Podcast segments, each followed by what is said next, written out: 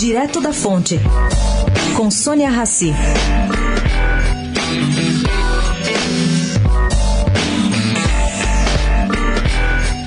Apesar do ministro Henrique Meirelles achar que as eleições impactam mais do que a briga entre Estados Unidos e China, parece que a China não pensa tanto assim.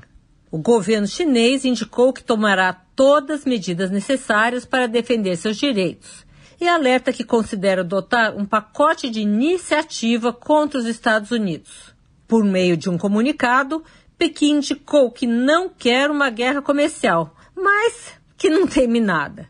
De acordo com os chineses, se uma guerra comercial for iniciada pelos Estados Unidos, eles lutarão até o final para defender os interesses dos chineses. Bom, ao atacar Washington, os chineses deixam claro que uma tensão comercial pode causar desestabilização econômica mundial.